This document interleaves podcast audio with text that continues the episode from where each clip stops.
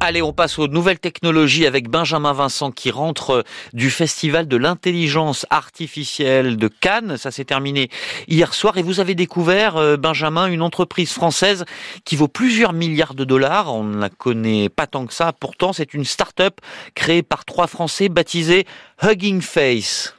Et oui, un emoji avec un visage souriant qui tend les bras pour proposer un câlin, c'est cette icône Hugging Face en anglais qui a inspiré le nom pas très français, je vous l'accorde, de l'entreprise à ses trois fondateurs.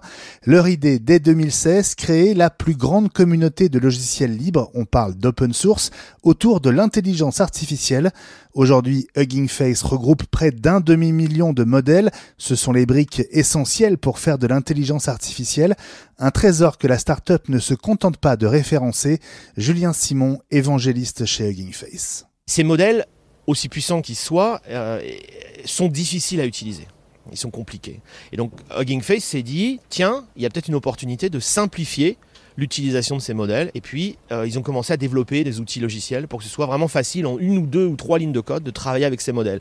Et donc, cette combinaison de modèles à l'état de l'art et d'utilisation simple, accessible, même pour des non-spécialistes, manifestement a, séduit. Et, en quelques années, Hugging Face est vraiment devenu le, le point focal de la communauté open source de l'IA. Donc cette start-up, Hugging Face, a parié sur la bonne stratégie, Benjamin?